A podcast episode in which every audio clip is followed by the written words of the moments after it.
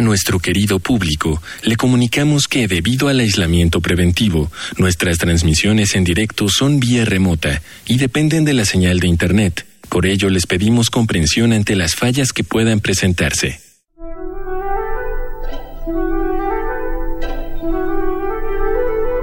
Radio UNAM y el Programa Universitario de Bioética presentan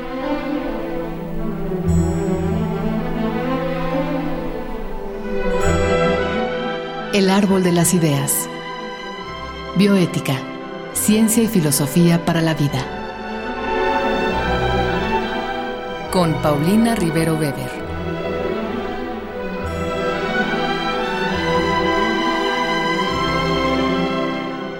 Un gran saludo a todos los radioescuchas. Yo soy Paulina Rivero Weber, directora del Programa Universitario de Bioética de la UNAM. Y en esta ocasión estamos acá para hablar de sociedades sostenibles desde el punto de vista de la bioética, para lo que contamos con la presencia del doctor Jorge Richman Fernández. De manera previa vamos a escuchar la cápsula que el Programa Universitario de Bioética y Radio UNAM han preparado para ustedes.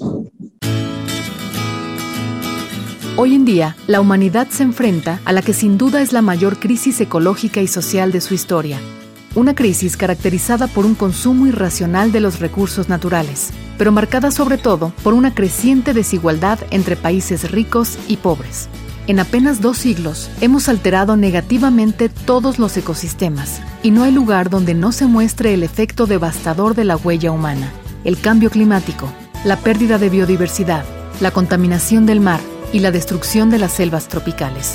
En el origen de esta crisis se encuentran creencias erróneas, como que la naturaleza existe para nuestro uso exclusivo, que somos criaturas especiales diseñadas por Dios, o que podemos alcanzar un crecimiento económico ilimitado.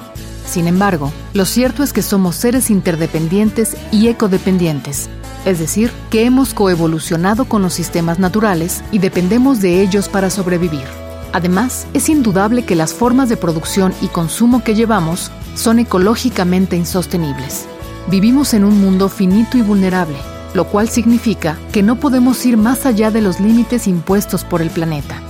Un esquema para entender tales límites fue propuesto en 2009 por un grupo de científicos y se conoce como los límites planetarios. Estos establecen un umbral para nueve procesos fundamentales que permiten a la biosfera funcionar de manera estable, pero que si se rebasan, desencadenarían consecuencias terribles para la humanidad.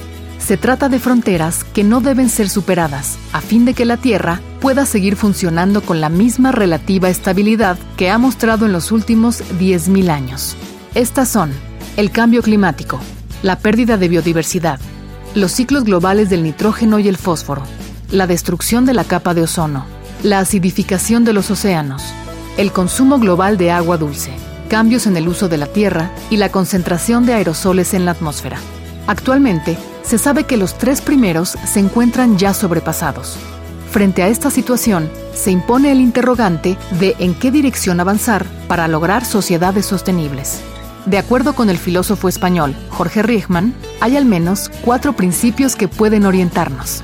Autolimitación o gestión generalizada de la demanda, ecoeficiencia, biomímesis y precaución.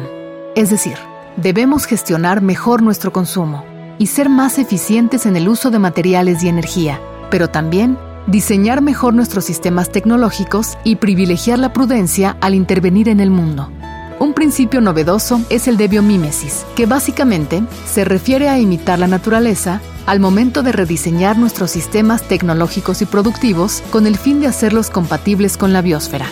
Frente a la idea de dominar o saquear la naturaleza, la biomímesis hace énfasis, en cambio, en lo que podemos aprender de ella. En definitiva, se trata de inspirarnos en las soluciones óptimas que la naturaleza ha encontrado para una gran variedad de problemas a lo largo de millones de años de evolución. Les decía que estamos con el doctor Jorge Rickman, quien es profesor titular de Filosofía Moral en la Universidad Autónoma de Madrid. Es traductor literario, poeta y ensayista. Él cuenta con una amplia trayectoria en el movimiento ecologista y es autor de una muy amplia obra ensayística en el ámbito de la ecología política y del pensamiento ecológico. Dirigió el Observatorio de Sostenibilidad en España en su fase de arranque entre el 2004 y 2005 y codirige el máster interuniversitario en Humanidades Ecológicas, Sustentabilidad y Transición Ecosocial desde su primera edición en el 2020. Entre sus líneas de investigación están las transiciones postcapitalistas, el colapso civilizatorio, el ecosocialismo, la ecología política, la filosofía de la sustentabilidad, la ética aplicada a nuevas tecnologías. Y hoy se encuentra aquí, es un gusto, Jorge, muchísimas gracias. Se encuentra aquí para platicar con nosotros sobre estos temas. Jorge, bienvenido y muchas gracias. Muchas gracias por la invitación. Jorge, pues podríamos comenzar por preguntarte, ¿cuál sería, digamos, la diferencia entre sociedades sostenibles y sociedades sustentables? Buena, buena pregunta, porque para, mucha gente en realidad la diferencia no, existe. ¿no? Eh, a veces se emplean indistintamente los dos, los dos términos, sostenible y sustentable. Pero para la, cuando, cuando decimos sustentable y, si queremos diferenciarlo de, sostenible, eh, casi siempre es porque nos hemos dado cuenta de la degradación conceptual y semántica muy grande, la erosión que ha sufrido el término sostenible desde que se emplea con, con profusión, ¿no? a partir de los años 80 sobre todo. ¿no? Eh, como pasa a veces ¿no? Eh, dentro de las, pugnas políticas, ideológicas en, nuestras sociedades, las, las, palabras pueden degradarse y acabar no significando casi nada. Eso ha pasado en buena medida con el adjetivo sostenible y el, y el sustantivo sostenibilidad. ¿no? Luego podemos, yo creo que es interesante volver a esa historia en los años 70 y 80 para darnos cuenta de lo que ha pasado.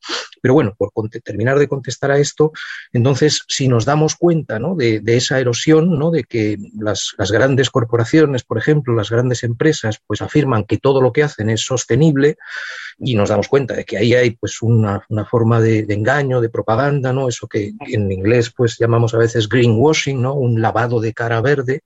Entonces, intentamos, mm, digamos, conservar lo importante del concepto con otra palabra y por ahí surge sustentable, ¿no? Eh, ¿Qué querría decir en sentido propio sostenible o, o, qué queremos decir con ese otro vocablo sustentable? Bueno, sistemas humanos, sociedades humanas que sean capaces de perdurar en el tiempo, que sean viables, que no sean tan autodestructivas como lo es lo son los sistemas económicos sociales en los cuales estamos ahora. Nuestras sociedades son autodestructivas en un, en un, grado que nos cuesta, que nos cuesta ver, ¿no? Bueno, pues la alternativa a eso la llamamos sustentabilidad. Si hubiera que poner un adjetivo al lado de, de sustentable, podría ser simplemente viable o durable, que existe en castellano también pues, como un adjetivo valioso desde hace mucho. Claro. Tú has hablado y has escrito mucho en torno al papel de la pandemia por la que hemos atravesado y bueno, seguimos atravesando y la has ligado con una negación constante por parte de todos los habitantes del planeta, ¿no? ¿Por qué no nos platicas un poquito de esto en relación a las sociedades sustentables? Sí, bueno, lo que esta cuestión, sí, del negacionismo es, importante, ¿no? Eh, como tú señalabas, suelo hablar de varios niveles de, negacionismo. Eh, si hoy decimos sin más negacionismo, bueno, ahora pues a lo mejor hay mucha gente que lo asocia con algunas respuestas frente a la, a la pandemia, pero hasta ahora, en años recientes, cuando decíamos negacionismo, casi siempre nos referíamos a negacionismo climático. Claro, eso es quizá mm, demasiado, demasiado estrecho, ¿no? Y por eso yo distinguía entre, entre esos distintos niveles, ¿no? Eh, lo que podríamos llamar el nivel cero es negacionismo, tal como usábamos esta, esta palabra eh, a partir de ciertos debates en los, en los años 60 y 70. Eso sería el negacionismo referido al holocausto. ¿no? Hubo en, en esos en aquellos, en aquellos años, pues un grupo de, historiadores en Alemania, en Francia, que ponían en, entredicho el holocausto, ¿no? el exterminio de millones de, judíos eh, en Alemania nazi. Y ahí se acuña en tiempos recientes ¿no? el término negacionismo. Después, lo que sería el nivel 1 es lo que podemos llamar negacionismo climático, bien, un fenómeno bien conocido eh, con mucha fuerza en Estados Unidos, donde ha sido impulsado pues, por poderes económicos muy... Ha sido una estrategia, al final, pues una estrategia política y comercial también, ¿no? Por ejemplo, de las grandes petroleras a partir de, de cierto momento. Eso está bien, bien documentado, ¿no? Como petroleras como, como Exxon, por ejemplo, eh, sabían perfectamente pues, eh, en qué consistía ¿no? la, dinámica del calentamiento global y, sin embargo, pues eh, hicieron todo lo posible siguiendo el modelo que habían desarrollado las empresas tabacaleras unos un par de decenios antes, ¿no? Toda una estrategia para confundir a la sociedad en torno a la nocividad en aquel primer caso del tabaco, ¿no? de los cigarrillos, y después de lo, vinculado con nuestro mal uso de los combustibles fósiles, pues bueno, se pone, está ahí ese, ese nivel uno de negacionismo climático. Pero hay dos niveles más que nos cuesta más ver, yo creo, ¿no? Y, y son, por una parte, un negacionismo más, más amplio que tiene que ver con, todo lo que se refiere a los límites planetarios, ¿no? los límites biofísicos contra los cuales están chocando las sociedades industriales. Ese es un fenómeno absolutamente central, determinante en nuestro, en nuestro tiempo. ¿no? Por eso hablamos, por ejemplo, de extralimitación, ¿no? ese término clave en el debate ecológico-social. En inglés es overshoot, nosotros decimos extralimitación, a veces translimitación, dice algún, también algún estudioso. ¿Qué significa eso? Pues que hemos, nuestras sociedades se han expandido demasiado, han crecido demasiado en relación con lo que el planeta Tierra puede dar de sí. ¿no? Eso se ve, por ejemplo, pues a través de la herramienta de la huella ecológica. Y sin embargo, claro, estamos en sociedades en las cuales la, la ideología del progreso, el desarrollo y el crecimiento eh, es, muy, es muy fuerte y eso hace que nos resulte casi, casi impensable dentro de la cultura dominante otras, otras sendas, ¿no? Por eso aparece toda esa discrepancia ¿no? entre los discursos sobre la sostenibilidad y las realidades en las cuales nos, nos encontramos. Entonces tenemos como ese negacionismo de segundo nivel con respecto a todo, casi todo lo que tiene que ver con límites biofísicos, que está mucho más generalizado que el negacionismo climático. Eh, podemos pensar que el negacionismo climático eh, en casi todas partes es minoritario, a pesar, incluso en Estados Unidos, a pesar de ese esfuerzo pues, de grandes poderes económicos por, por, impulsarlo, eh, probablemente no es, no es mayoritario en la sociedad estadounidense, eh, pero en cambio el negacionismo con respecto a los límites biofísicos, la creencia en que es posible seguir esa, pauta de lo que llamamos desarrollo y de, de crecimiento económico mm, indefinidamente es muy, es muy, muy poderoso, ¿no? Es un supuesto cultural que encontramos en todas, en todas partes, Y luego habría como un último nivel de, de negacionismo, quizá ahí la discusión pues está está más abierta o habría que justificarlo más con, al menos en cierto, frente a cierta gente, en ciertos contextos, que sería, supongamos que hemos aceptado eh, que, tenemos problemas ecológicos sociales graves, que nuestras sociedades son insostenibles, insustentables, ¿no? que necesitamos cambiar, ¿no? por eso hablamos de transiciones energéticas, de transiciones ecológicas, de transiciones ecosociales, ¿no? supongamos que lo hemos aceptado. Y entonces, bueno, pues como sociedad intentamos hacer algo, poner en marcha esas transiciones. Bueno, se puede pensar que es posible cambiar mm, de forma gradual el, capitalismo de manera que llegue a ser sostenible.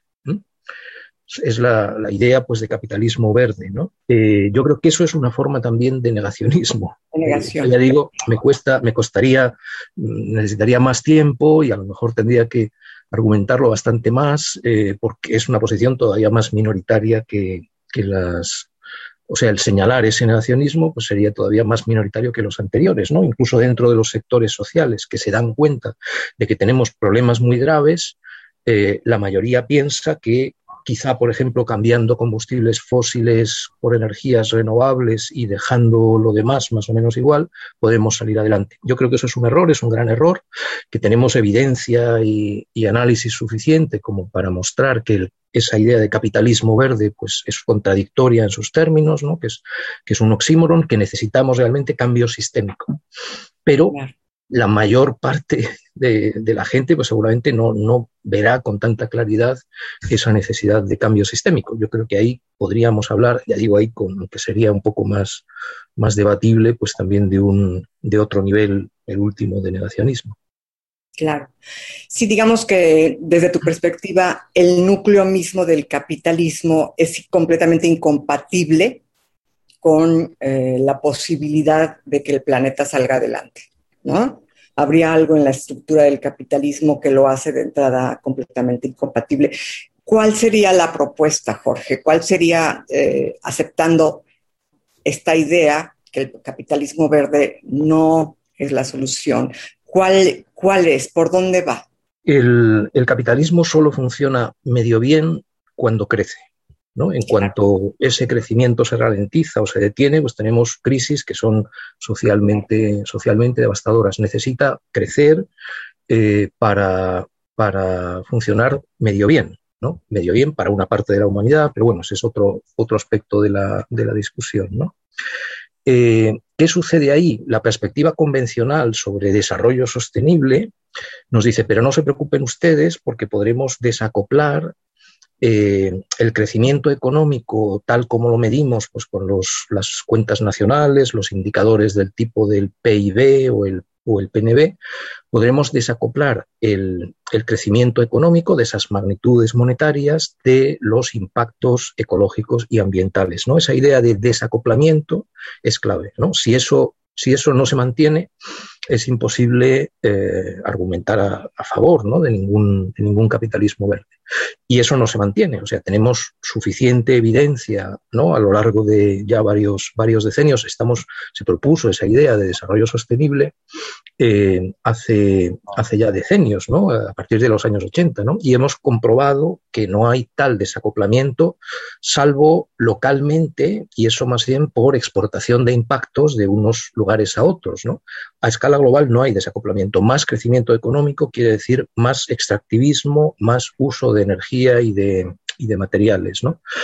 Eh, si nos damos cuenta de, que eso mm, pues es, así, entonces eh, hay que pensar en, alternativas, en, formas de, organización social en las cuales no dependamos de, ese crecimiento constante en el uso de energía y de materiales para, para, vivir bien. Y ahí es donde surge los, pues ese es el meollo en realidad de la crítica ecologista desde los años 60-70 del siglo, del siglo XX, estamos hablando de medio siglo, eh, medio siglo. Justo ahora, en 1971 eh, hasta 2021 se cumple medio siglo de la publicación del, del que fue el libro más importante seguramente de, para, para estructurar la propuesta de economía ecológica.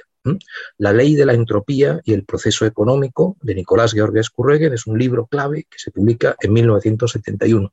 Luego, en 1972, el año que viene, tendremos también un 50 aniversario, se, celebra la primera de las cumbres de Naciones Unidas sobre medio ambiente y sociedad, la cumbre de Estocolmo, y eh, se publica también el informe encargado por el Club de Roma sobre los límites del crecimiento. Es decir, estamos hablando de eh, dinámicas sistémicas que están que comprendíamos bien ya en los años 70, ¿no? que están bien diagnosticadas desde los años 70. ¿no? Eh, si no podemos seguir esa, esa, senda, lo que nos toca es, y ahí está todo ese debate, debate contemporáneo, eh, la noción de decrecimiento. Necesitamos, si nos hemos extralimitado con respecto a los límites planetarios, tenemos que dar en algún sentido pasos atrás para volver a situarnos dentro de esos límites planetarios y organizar la, sociedad de otra forma, ¿no? pensando a partir de necesidades humanas básicas en lugar de pensar a través del intercambio de mercancías para eh, lograr sociedades que sean viables y puedan garantizar una vida buena para, para todos sus integrantes. ¿no? Claro. Ahora, Jorge, tú has hablado eh, y has escrito sobre la sexta extinción masiva eh, y en ese sentido me gustaría preguntarte, ¿cuál es el peligro mayor desde tu perspectiva? ¿Que se, que se acabe la vida humana en el planeta o que se acabe el planeta? Esto es, ¿tú crees que existe la posibilidad de que se acabe la, la vida humana y el planeta continúe? ¿O, o el temor, digamos, es que se acabe el planeta y el ser humano continúe en un mundo inhabitable. ¿Cuál sería tu, perspectiva? Mm, no, yo creo que la, segunda de las, de las opciones que, planteabas, Paulina, eh, es irreal es irreal. O sea, nosotros, aunque, aunque es una, fantasía que la cultura dominante también nos, nos anima a, cultivar, pero somos seres ecodependientes, ¿no? Interdependientes y ecodependientes. Es una total fantasía pensar que podríamos salir adelante. Eh, eh, eh, digamos, desvinculándonos de los, de los ecosistemas de los, cuales, de los cuales dependemos. Eso se ve sin, sin más que pensar en, en cómo algo, por ejemplo, pues que hemos empezado a comprender bien en los últimos 20, 30 años, ¿no? Eh, sin un microbioma sano en nuestro interior, enfermamos y morimos rápidamente. Es decir, si, no, si, no, estamos bien, o sea, ya, ya ese eh, pequeño ecosistema interior que cada uno llevamos, ¿no? En, nuestro tracto digestivo, en la piel, en las mucosas, ¿no? En la, en la vagina de las mujeres, ¿no? Sin, sin todo ese bacterioma, microbioma, ¿no? De microorganismos, eh, no somos nada, o sea, forman parte de, lo que nosotros somos, ¿no? Y eso, igual que se da a esa escala, se da a, las demás escalas en la, en la biosfera, ¿no? Y esa biosfera como tal es extremadamente resistente. Es decir, claro que podemos concebir, de hecho, por desgracia, pues es seguramente un escenario bastante probable, es decir, que los seres humanos desaparezcamos no, no a largo plazo. Estamos en una senda en que eso digamos, estamos caminando hacia, hacia eso, no es una fatalidad, ¿no? Por eso nos planteamos las cuestiones de crisis ecológica, sustentabilidad, transición ecosocial y demás, pero la senda que siguen nuestras sociedades es una senda de exterminio, es una sociedad exterminista. Eh, lleva a un ecocidio acompañado de, genocidio. ¿no? Y eso ya digo, basta con pensar en el clima y ya lo, podemos, lo podemos ver con claridad. Si eso sucediera, y ojalá que seamos capaces de, evitarlo, la biosfera seguiría adelante. Podría seguir adelante seguiría modificada. Quiero decir, si, si vamos hacia un cambio climático eh, brusco y, rápido, eso significará la extinción de muchísimas formas de vida, aparte de nosotros mismos. Pero los niveles básicos de la, de la vida en la Tierra son extremadamente resistentes. ¿no? Un amigo mío suele decir que si fuéramos un poco sensatos, en lugar de ser antropocéntricos, seríamos bacteriocéntricos, ¿no? porque la, la, lo básico de la vida en la Tierra eh, son las bacterias, es la vida bacteriana. O sea, durante muchos cientos de millones de años todo lo que hubo fueron bacterias y la biosfera se, desarrollaba, evolucionaba, iba cambiando, tenían lugar cambios climáticos, en fin, conoció, la, vida en la Tierra ha conocido muchas formas diferentes. Pues, esto sí es nuevo para mí.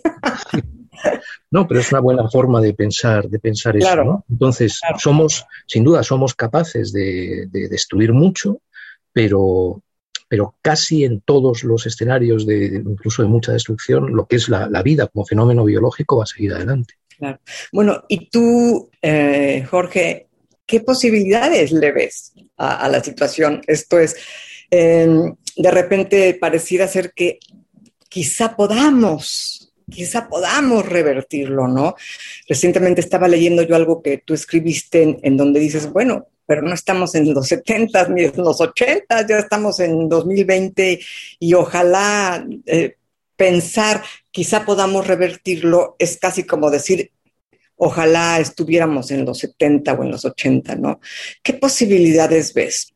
La situación es dura y, difícil, ¿no? Eso sin, sin, duda, ¿no? Hemos dejado pudrirse demasiado los problemas, dejar pasado, hemos dejado pasar demasiado tiempo sin hacer lo que, lo que tocaba hacer hace ya hace ya decenios, entonces algunas posibilidades que quizá estaban abiertas ¿no? en los 70, en los 80, en los 90, pues ahora ya no lo están. Pero sigue habiendo, eh, o sea, en cada momento histórico tenemos mm, caminos diferentes abiertos ante, ante nosotros. Lo que, lo que nos toca ahora es más difícil porque ya esas perspectivas de cambio gradual, por ejemplo, pues no son creíbles. Necesitamos cambio sistémico rápido, ¿no? Y eso es mucho más difícil que pensar en un cambio gradual lento, sin duda pero ahí están precisamente gente muy, gente muy joven, lo hemos visto en los, en los movimientos climáticos de los años 18, 19 sobre todo, luego ya cambiaron la, cambió mucho la, perspectiva con, la COVID-19 y, todo hacer frente a nuestras sociedades a esta, esta pandemia.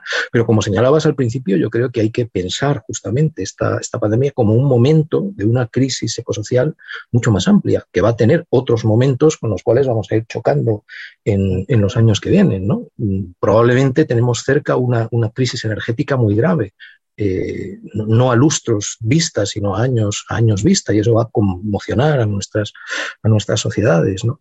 Pero sin duda están esos nexos, esos lazos causales ¿no? entre la, la manera tan errónea y cruel con que, con que tratamos a los otros animales y la naturaleza, eso al final acaba volviéndose contra nosotros mismos. Esos son los, los fenómenos que un pensador importante que estuvo muy vinculado con México, como sabéis, Iván Illich, llamaba contraproductividad, ¿no? Son los fenómenos de contraproductividad. En un mundo de sistemas complejos, ¿no? íntimamente entrelazados entre sí, si hacemos mal las cosas, de alguna forma es como un poco la idea hindú de karma, si hacemos mal las cosas acabamos pagándolo también, acabamos sufriendo también. Y eso tiene que ver con la estructura básica ¿no? de, un mundo de, sistemas complejos adaptativos. ¿no?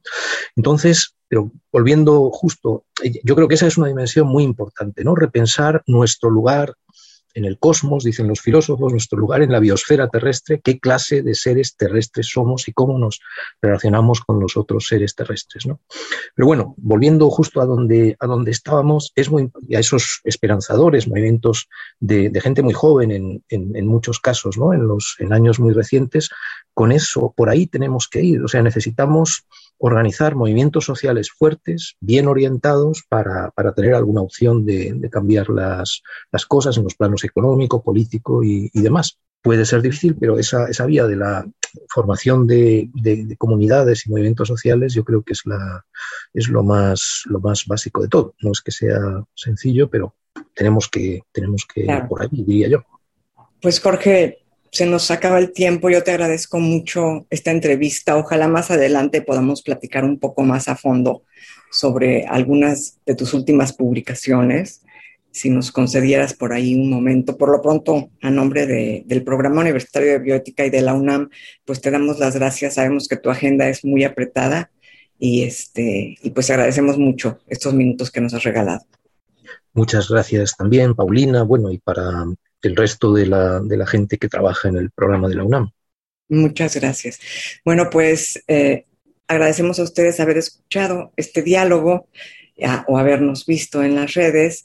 Gracias a Marco Lubián, nuestro productor en controles técnicos, gracias a Francisco Hernández Tirado, y escuchamos la voz de Gisela Ramírez en la cápsula cuyo guion contó con la adaptación de Mario Conde al texto original de Diego Dionisio Hernández. Se despide de ustedes su amiga Paulina Rivero Weber.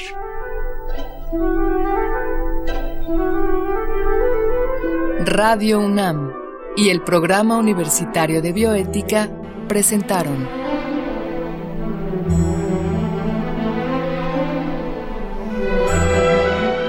El Árbol de las Ideas. Bioética, Ciencia y Filosofía para la Vida. Con Paulina Rivero Weber.